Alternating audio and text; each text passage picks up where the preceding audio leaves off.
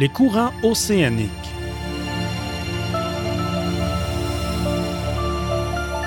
Du haut des airs, on pourrait croire que l'eau des océans est immobile et statique.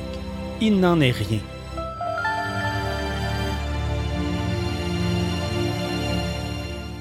Les courants marins brassent en permanence l'ensemble de l'épaisseur de la couche océanique de toute la planète. Il existe deux types de courants qui sont étroitement liés.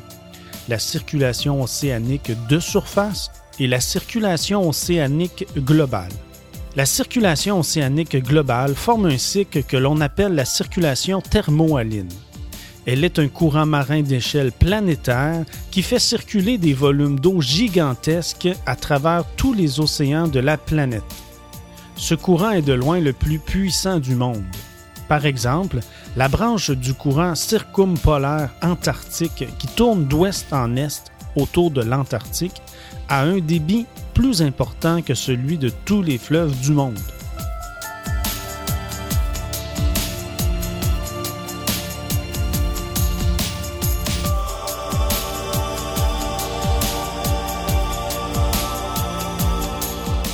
Les courants de surface sont surtout générés par la force des vents. Ils influencent une colonne d'eau d'une épaisseur d'environ 300 mètres.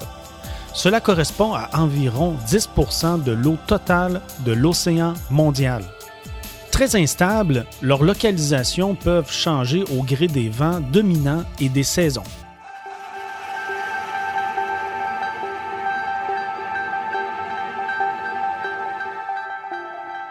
Il tourne dans le sens des aiguilles d'une montre dans l'hémisphère nord et dans le sens anti-horaire dans l'hémisphère sud.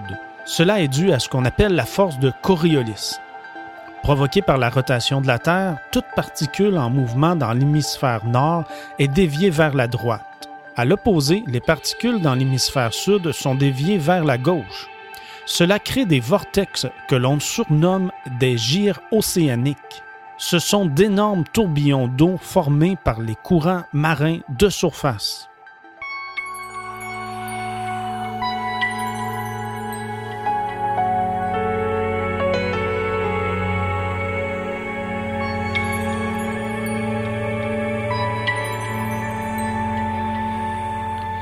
Des courants de surface et des courants profonds forment un grand cycle de circulation de l'eau, la circulation thermohaline.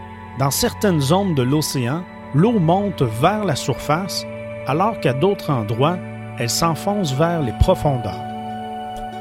La remontée des eaux se produit lorsque de forts vents poussent l'eau de surface et laissent un vide.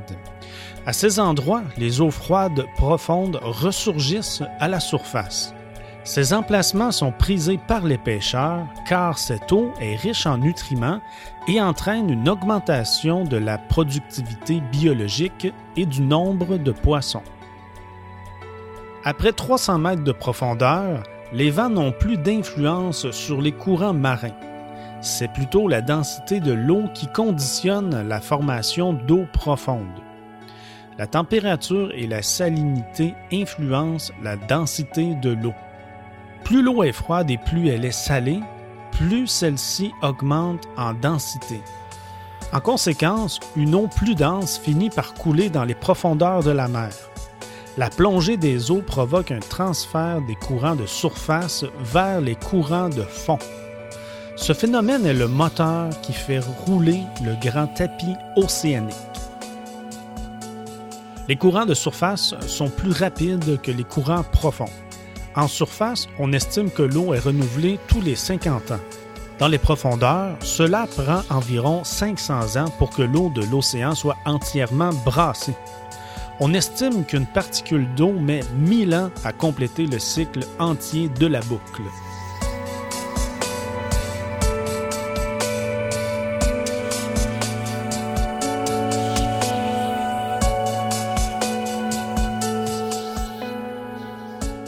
Le Gulf Stream est un courant chaud de surface bien connu de l'Atlantique Nord. D'abord, il se gonfle de chaleur avec le rayonnement solaire des tropiques. Cela provoque une évaporation massive qui le concentre en sel. Poussé par le vent, il monte ensuite en diagonale en direction de l'Europe. Au nord, le courant se refroidit et puisqu'il est salé, il devient très dense et cela entraîne une plongée des eaux vers le fond.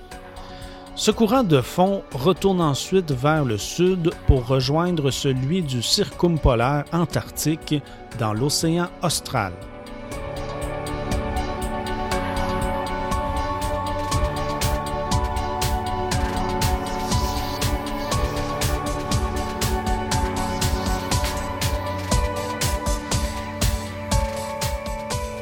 Sans la présence du Gulf Stream, l'Europe du Nord aurait un climat semblable à celui du Québec, qui est situé à la même latitude.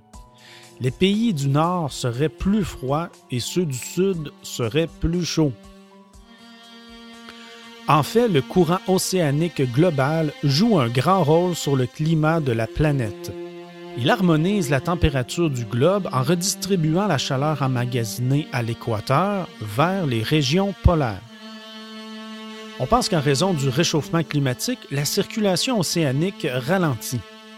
Cela serait dû à la fonte du Groenland qui ajoute une quantité importante d'eau douce dans l'Atlantique Nord. Ainsi, l'eau du Gulf Stream devient moins salée et elle ne coule plus aussi rapidement vers le fond. Cela a un impact sur l'ensemble du courant océanique planétaire.